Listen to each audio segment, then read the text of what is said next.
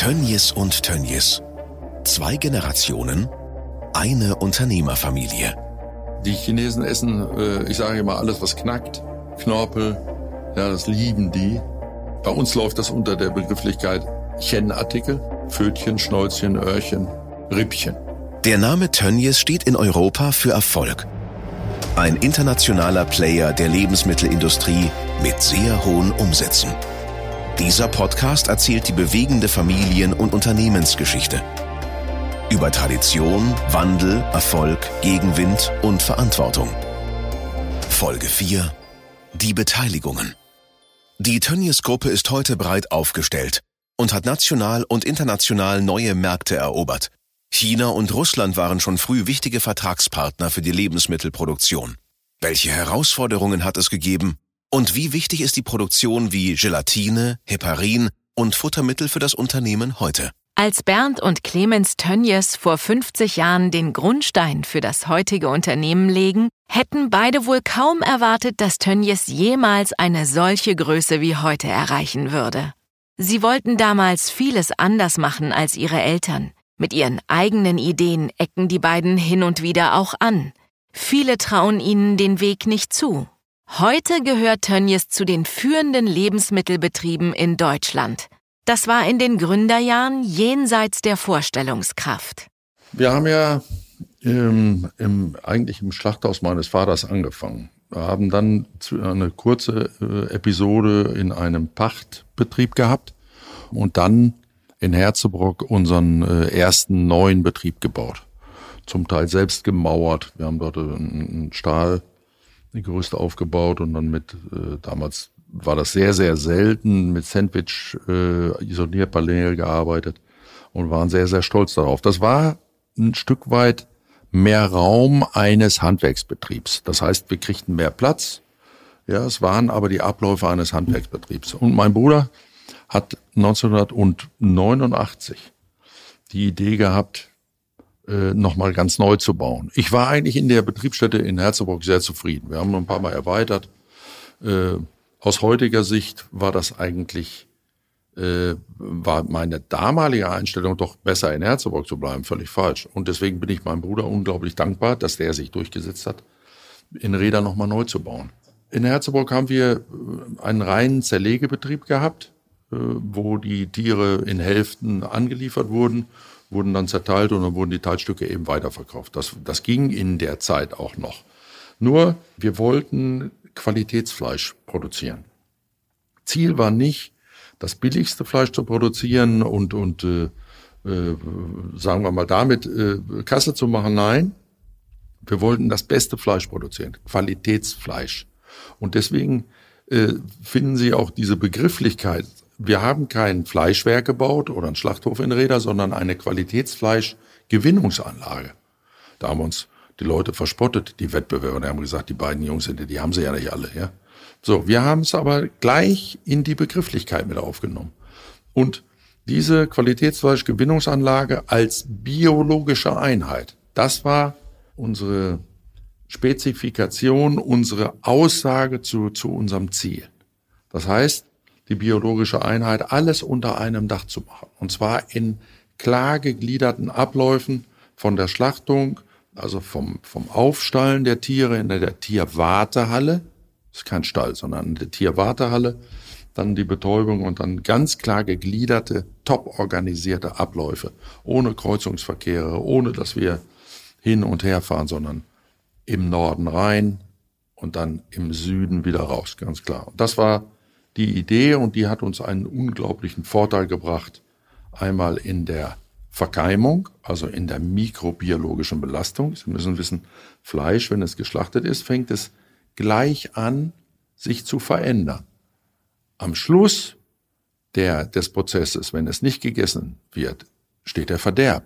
Das heißt, Sie haben eine gewisse Zeit zur Verfügung, in der das Fleisch unter unterschiedlichen Bedingungen, also gekühlt, blitzsaubere Umgebung, hochgradige, also High-Care-Bereiche und so weiter. Damit können Sie dann den Verderb so weit wie eben möglich hinausziehen. Und das war unsere Idee, das haben wir geschafft. Innovation, Expansion und Tradition gehören für Clemens Tönnies zu den Grundpfeilern seines Unternehmens. Von Kindesbeinen an hat er gelernt, dass neue Wege auch neue Chancen bedeuten können. Die Idee kam eigentlich ursächlich von meinem, von meinem Vater ein Stück weit oder anders. Mein Vater war ein Pingel. Der hatte keinen Lappen. Die Metzger früher in den 60er Jahren, die hatten alle Lappen und so weiter. Der hatte schon damals, obwohl er kaum Geld hatte, aber schon Einweghandtücher. Der hatte schon Desinfektionsmittel. Der hat die Fliesen geputzt, ja, die Bude war blitzsauber. Der hatte die Grundeinstellung zu, und zwar empirisch, der hat das ja nicht studiert, sondern der hat immer gesagt, wir müssen was gegen die Bakterien tun. Also das Fleisch gehört schön gleich gekühlt oder gesalzen oder der Sauerbraten eingelegt, ja, so dass man sagt, ich schaffe damit äh, äh, eine Barriere zum Verderb. Das war immer so seine Aussage. Und das haben wir umgesetzt im Großen, wie wir auch zum Beispiel ein, ein völlig neuzeitiges Kühlverfahren entwickelt haben. Wir kühlen hier in unseren Betrieben die ersten sechs, sieben Stunden mit Wärme. Also man kann ja nicht mit Wärme kühlen. Doch, das ist unsere Begrifflichkeit dafür, dass wir nur ein geringes Temperaturdelta an das Fleisch lassen. Und das macht das Fleisch zart, das macht das schön dunkel, schön gleichfaserig, ja. Und äh, das ist also das ist ein Grund mit unseres Erfolges. Das traditionelle Kühlverfahren ist, dass das Schwein, sobald es über die Waage gelaufen ist, in einen Froster kommt, den sogenannten Schocker. Da wird das mit, das gab es früher bis Temperaturen bei minus 25 Grad. Das, das hatte den großen Vorteil, dass äh, das Fleisch dann weniger Aussaftung hatte im ersten Moment. Warum? Weil außen, äh, die wurden richtig von außen eingefroren und dann erst im Kühlhaus dann ausgeglichen. Ähm, für denjenigen Metzger, der dann das Tier, also die Schweinehälfte weiterverkauft hat, hatte er den großen Vorteil, dass er weniger Auskühlverlust hatte. Den hatte wiederum dann der Zerleger oder der Vermarkter, also der Lebensmittelhandel. Und wir haben gesagt, nee, uns geht es jetzt nicht um das letzte Prozent, immer hochrennen auf die Menge. Fleisch ist das unglaublich viel. Nein, wir wollen die Qualität des Fleisches in den Vordergrund stellen und haben dann dieses Kühlverfahren mit einem nur 10 Grad, das ist die Definition, 10 Grad der Temperaturdelta in den ersten Stunden. Das heißt, das Schwein kommt mit 39 Grad an und in dem Raum ist es 29 und in der nächsten Phase dann jeweils um fünf Grad kälter. Und so, so haben wir eine ganz smarte und ganz zarte Kühlperiode. 1990 übernimmt Tönnies Weißenfels, einen Traditionsschlachthof in Sachsen-Anhalt. Der Betrieb hat noch heute eine große Bedeutung für das Unternehmen. Clemens Tönnies erinnert sich an die Anfänge. 88 hatten wir den Plan dann, in Räder neu zu bauen. Wir haben die Fläche gekauft stießen dann aber auf Widerstände. Schlachthofen ein Danke. Dieser Widerstand wurde ein bisschen gefördert von unseren Wettbewerbern. Vorab gibt es einen großen in Westfalen, der das gefördert hat. Also der hat schon die Leute auf die Straße gestellt. Ich kann mich an eine Veranstaltung erinnern in einem Saal. Da wurde dann also intensiv dieser Großbetrieb in Räder diskutiert und äh, dort standen dann Fragen an an die Gutachter und Aussagen, äh, die waren Hanebüchen. Ja, das konnten wir alles widerlegen und und und. So, das Projekt starb aber, weil wir, wir haben es zurückgestellt. Warum? Weil wir die wirtschaftliche Kraft gar nicht hatten, hier einen nagelneuen Betrieb hinzustellen. Jetzt kam die Wende, Ende 89, und ich habe meinem Bruder abends ins Ohr geflüstert, dass es jetzt wichtig sei, dass einer von uns rübergeht. Also rübergeht in die damalige DDR. So, und äh, mein Bruder, ich hatte ihn ja im, in der ersten Folge schon mal geschildert, äh, das war für ihn ganz klar, bevor ich dahin gehe, ja, äh, wollte er dahin. Also ist er losgefahren mit einem damaligen äh, Universitätsprofessor, der die DDR gut kannte und die haben die einzelnen Betriebe abgefahren. Er war eine knappe Woche unterwegs und kam nach Weißenfels. Weißenfels war der beste DDR-Betrieb der war, hatte lange nicht den äh, Standard, den wir in Herzebrock hatten oder den wir in Räder bauen wollten. Aber das war ein ansehnlicher Betrieb, äh, schon technisch gut ausgerüstet und so weiter. Und äh, das Besondere an dem Betrieb war, er hatte eine EU-Zulassung. Das heißt also, er durfte exportieren. So, das war für uns dann die Chance, gleich dort in einem verhältnismäßig großen Betrieb, der modern ausgestattet war, loszulegen. Die Treuhand damals hat uns genehmigt, den Betrieb ja erstmal zu übernehmen. Man wollte dann in ein, zwei Jahren dann mal über den Preis verhandeln. Also geht mal erst rein. Hier geht es darum, dass die Schweine geschlachtet werden. Ignaz Kiechle war damals Landwirtschaftsminister, der hat das sehr gefördert, weil er sagte, ja komm, äh, die, die, die Schweine liegen in den Ställen, die müssen da raus und und und. Und wir kriegten mit diesem Betrieb in Weißenfels und auch der unglaublichen Marktöffnung in die DDR rein, das waren ja noch nicht die neuen Bundesländer, in die DDR rein, richtig gute wirtschaftliche Zeiten. Das Besondere war, äh, damals war ja die DDR-Mark noch, äh, ich werde das nie vergessen, wir haben mit Buntes bezahlt. Ich will kein DDR-Geld, haben die Bauern gesagt, beziehungsweise die die äh, LPG. Wir wollen Buntes. Also die wollten die bunte D-Mark. Ja, das war so die Begrifflichkeit. Werde ich nie vergessen. Und wir haben damals schon gleich in D-Mark bezahlt und haben fair bezahlt und haben allerdings auch sehr sehr gute Kalkulationen geschrieben. Und damit kriegten wir die wirtschaftliche Basis in Räder loszulegen.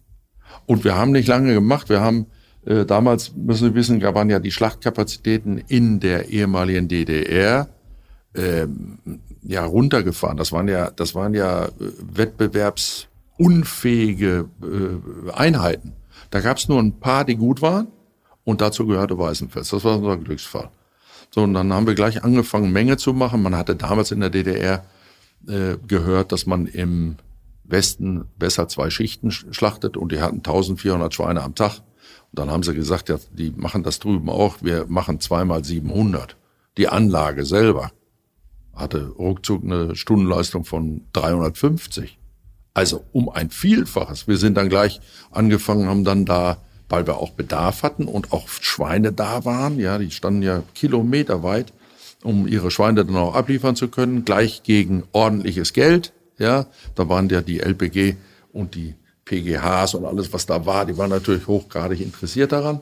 So, und dann so, so bekamen wir da Drive. Und mein Bruder war unglaublich fleißig. Der, ich glaube, der hat in den Gummistiefeln geschlafen, weil wir dann ja rund um die Uhr gearbeitet haben und auch der wirtschaftliche Erfolg kam. Rückblickend waren das spannende, aber auch sehr herausfordernde Zeiten. Aber es kam dann äh, so weit, dass der sogenannte Bögenhoff-Plan insgesamt 14 neue Schlachtbetriebe vorsah. Da waren wir nicht drin, da haben wir haben Förderung bekommen für den Zerlegeteil, für die Schlachtung nicht. Eine völlig überzogene äh, Schlachthofkapazität wurde dort installiert. Viele Betriebe sind dann auch wieder zugemacht worden, weil es einfach nicht in die Relation passte. So, und dann kamen sehr, sehr schwere Jahre nach dem Tod meines Bruders. Die ersten äh, zwei, drei Jahre waren sensationell und dann starb Bernd und äh, es waren keine Schweine mehr da. Dann fingen wir an, Schweine letztendlich aus, aus dem Westen äh, dort rüber zu fahren. Ja, wir haben einen unglaublich guten Namen in, in, bei, bei den Landwirten, weil wir fair sind mit denen umgehen. Und äh, ja, dann wurde es schwer, dann war, war äh, Weißenfels ein richtiger Ballast. Die Ställe sind zusammengebrochen, die Institutionen sind zusammengebrochen, die Landwirte haben aufgehört werden. Dann wurde Land verkauft äh, im großen Stil. Dann gab es sogenannte Wiedereinrichter, die haben dann gesagt, nee, Tierproduktion, wir machen nur Feldfrucht. Und und und, da gab es ja so einige äh, Modelle. Es gibt noch einige große Anlagen, aber der landwirtschaftliche Familienbetrieb, so wie wir ihn hier im Westen kennen, den gibt es dort drüben nicht. Da gibt es eben größere, große Anlagen, die heute gut funktionieren, die sehr gut äh, betrieben werden, aber die halt eine andere Größenordnung haben zu dem, was wir hier in, in den alten Bundesländern haben oder auch im, im übrigen Europa. Also im Nordwesteuropa so. Wir hatten eine, als mein Bruder starb, eine sehr, sehr geringe äh, Eigenkapitalquote. Ja, die allermeisten haben gesagt, so, der Tönnis geht jetzt kaputt, der Souverän ist weg. Bernd ist gestorben. Es war eine unglaublich harte Zeit, äh, nicht nur emotional, das auch, ja, der hat mir, der hat mir gefehlt, der kam mir jede Nacht ins Bett, weil er einfach, weil er, weil er auch, äh, ja, eigentlich immer der Leitwolf war, der hat immer gesagt, wo es lang ging. Ähm, aber das muss ich sagen, wir haben uns dann äh, sehr schnell gefunden, das Team insgesamt. Ich habe sie zusammengetrommelt am, noch am, am Tag seines Todes oder am, ähm, das gesamte Leitungsteam. Ich habe die am Freitag ist Bernd gestorben, an einem Freitag und am Samstag hatte ich oder Donnerstag, Freitag, ja, Samstag hatte ich eingeladen und habe gesagt dazu, wir können es nur gemeinsam schaffen. Wer jetzt nicht mit mir will, dem bin ich nicht böse, wenn er jetzt den Raum verlässt oder, oder kündigt. Äh, es ist keiner gegangen. Die, die, die noch da sind, die noch leben, ja, von damals bis heute, so, die sind ja heute noch hier oder sind auch hier in Rente gegangen. Das hat mich keiner verlassen. Clemens Tönnies hat den Führungsstil verändert und das Unternehmen weniger patriarchisch geführt. Wichtig in dieser schweren Phase waren für ihn gute Ratgeber an seiner Seite. Ich hatte eine freundschaftliche Beziehung zu Alexander Moxel, der da war damals unglaublich groß.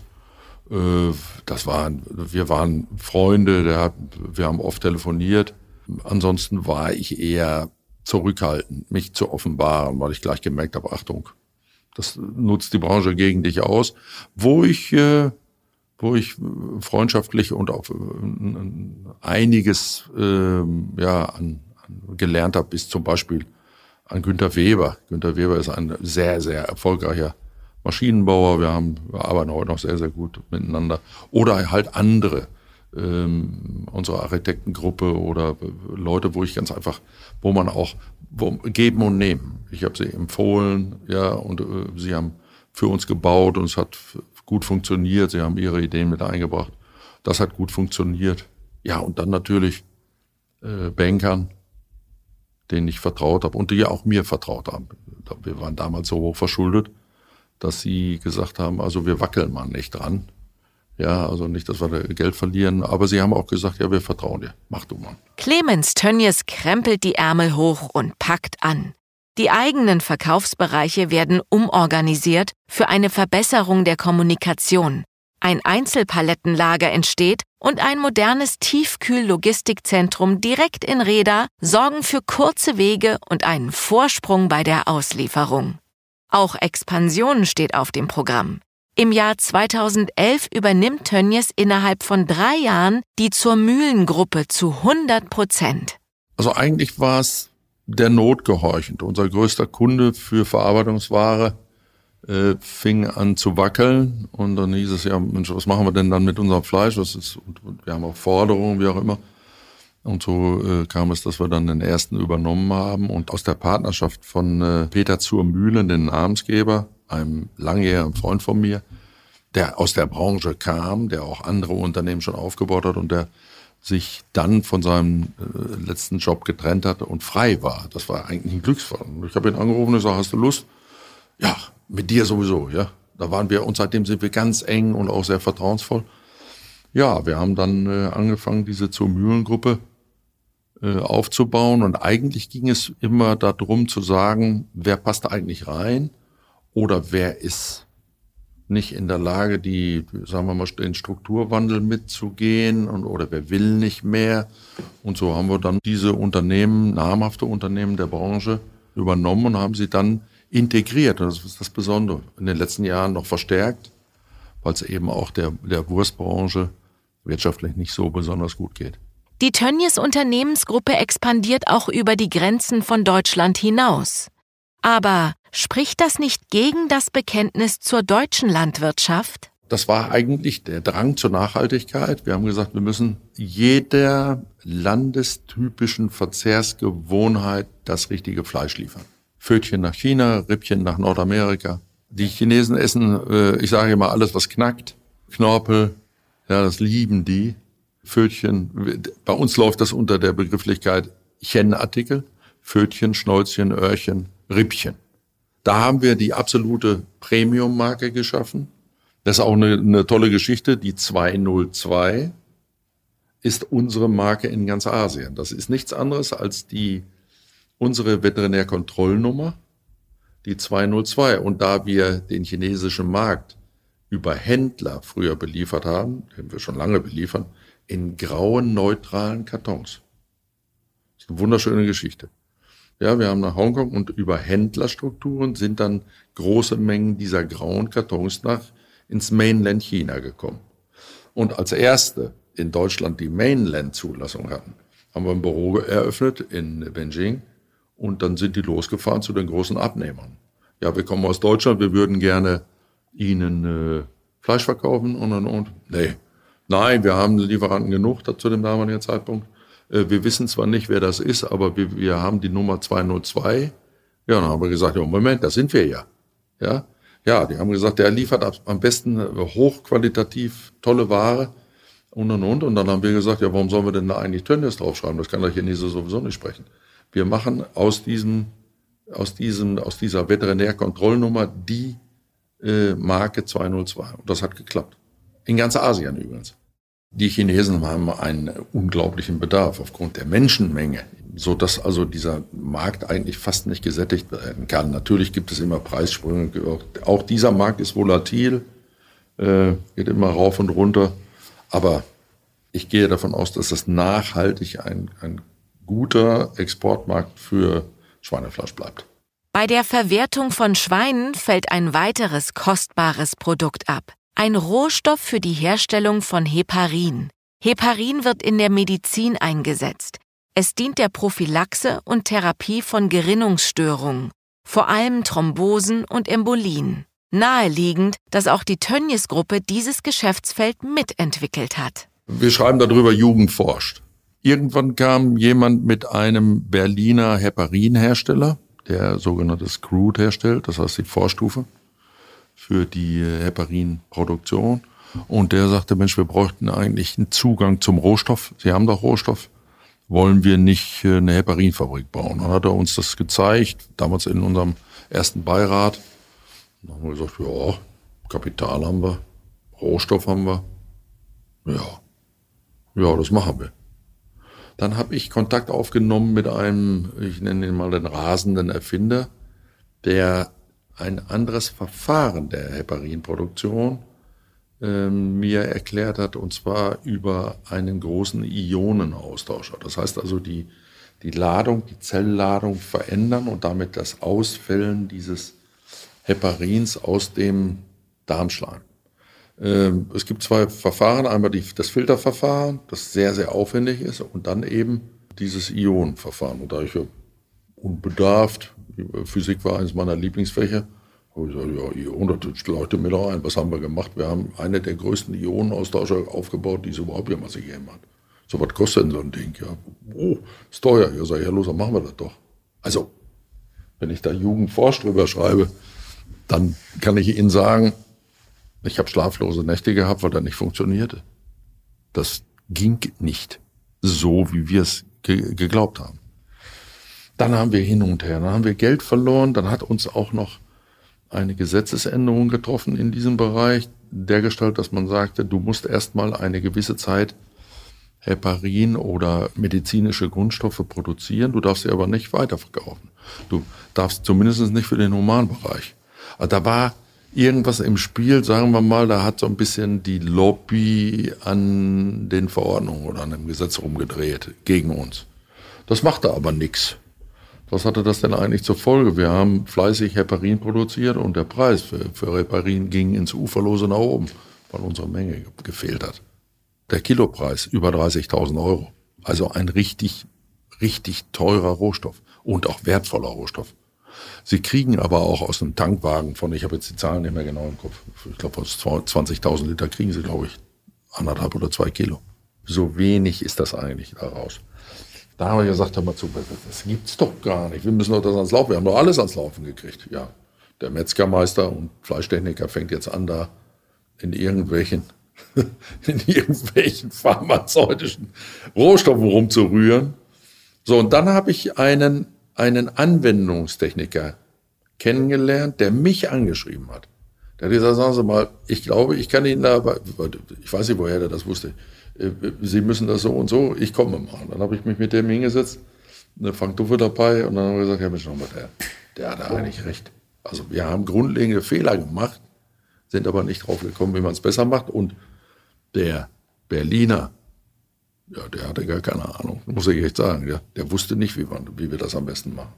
Also, wir haben das ans Laufen gekriegt und dann kam das Signal der Heparin-Lobby, also der Marktführer. Also, was macht ihr denn da eigentlich? Ja, wir produzieren Heparin, aber Das können wir doch viel besser.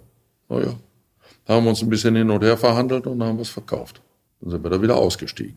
So fertig. Das Ganze war spannend, war auch mit vielen negativen und positiven Erfahrungen behaftet. Wir haben es ans Laufen gekriegt, das war unser Ehrgeiz. Und dann haben wir es sehr gewinnbringend äh, eigentlich weiter veräußert.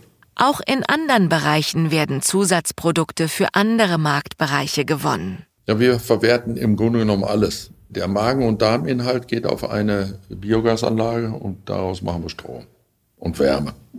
Der Magen- und Darminhalt. Äh, die Flotatschlemme werden äh, am Klärwerk, wir haben einen eigenen Klärwerksbereich hier bei der städtischen Kläranlage, werden energetisch gewonnen. Wir haben jeder Darmzipfel wird gewonnen. Wir machen Pet Food, Pet Food ähm, Kauartikel, alle möglichen, ja, Belobigungsartikel, äh, getrocknete Ohren, Pesel und und und, haben damit einen, richtig guten Markt entwickelt. Ja, das sind, sind Wertschöpfungsbereiche, die, die wir dringend, auch dringend brauchen, die wir also, die wir auch, wo wir auch zukaufen, wo wir dann äh, einer der Player sind. Wir sind nicht der, der Hersteller von Massenprodukten, produzieren keine Kilodose, das können andere, die haben da technologischen Vorsprung über alle Berge. Wollen wir auch nicht. Wir wollen den Markt gar nicht stören. Der ist in sich äh, geschlossen. Der ist auch konsolidiert, der Markt für Nassfutter oder auch für Trockenfutter. Da gibt's tolle Hersteller, die übrigens auch ihren Rohstoff zum Teil bei uns kaufen. Wir machen Spezialartikel und damit sind wir erfolgreich. Ein weiteres Zusatzprodukt aus Schweinen, allerdings auch aus dem äh, Rinderspalt, das ist die Bindegewebsschicht unter der Haut, wird als Rohstoff für die Gelatineproduktion verwendet. Das heißt also der Schweinebereich für alles, was nicht halal ist und der Rinderbereich dann in den Bereich der Halal, also der äh, muslimischen äh, Fleischversorgung und so weiter äh, verwendet. Früher wurde Gelatine sehr, sehr teuer äh, verkauft für Fotogelatine. Das gibt's ja heute nicht mehr. Das ist also so, welche, wie viele Filme gibt's noch? Aber das war ein Riesenmarkt. Äh, die Speisegelatine wird im Regelfall eben aus diesen beiden Rohstoffen hergestellt. Äh, es gibt auch Hersteller von Süßwaren, die das äh, auf veganer Schiene machen, aber das traditionelle Gummibärchen kommt aus, aus, der, aus der Gelatine. 50 Jahre nach Unternehmensgründung blickt Clemens Tönnies nach wie vor mit großem Respekt auf seinen Berufsstand. Eigentlich haben die Metzger eine positive Lebenseinstellung. Sie sind ja hoch anerkannt, hoch anerkannt. Äh, der Metzger wurde früher schon im Mittelalter sehr in die Pflicht genommen. Sie wissen, wenn einer altes Fleisch verkauft hat, wurde er hingerichtet. Also die waren verpflichtet. Da gab es drakonische Strafen. Warum? Wenn man verdorbenes Fleisch äh, weitergibt, dann kann es zu Epidemien führen. Ja, dann sterben ihnen die Leute weg.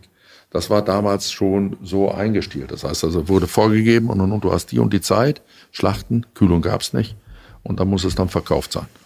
Das haben die Leute mit Ehre gemacht und diese Ehre trage ich auch in mir. Das heißt also, ich will ordentliches Fleisch produzieren, will ordentlich mit den Tieren umgehen und will ein tolles Produkt verkaufen. In der nächsten Folge geht es um eine Herzensangelegenheit von Clemens Tönnies. Schalke 04 warum ihn der Abstieg des Traditionsvereins besonders schmerzt, welche Hintergrundgeschichten er in den 20 Jahren als Aufsichtsratschef erlebt hat und warum er Schalke geführt hat wie ein Unternehmen. Hören Sie in der nächsten Folge in 14 Tagen.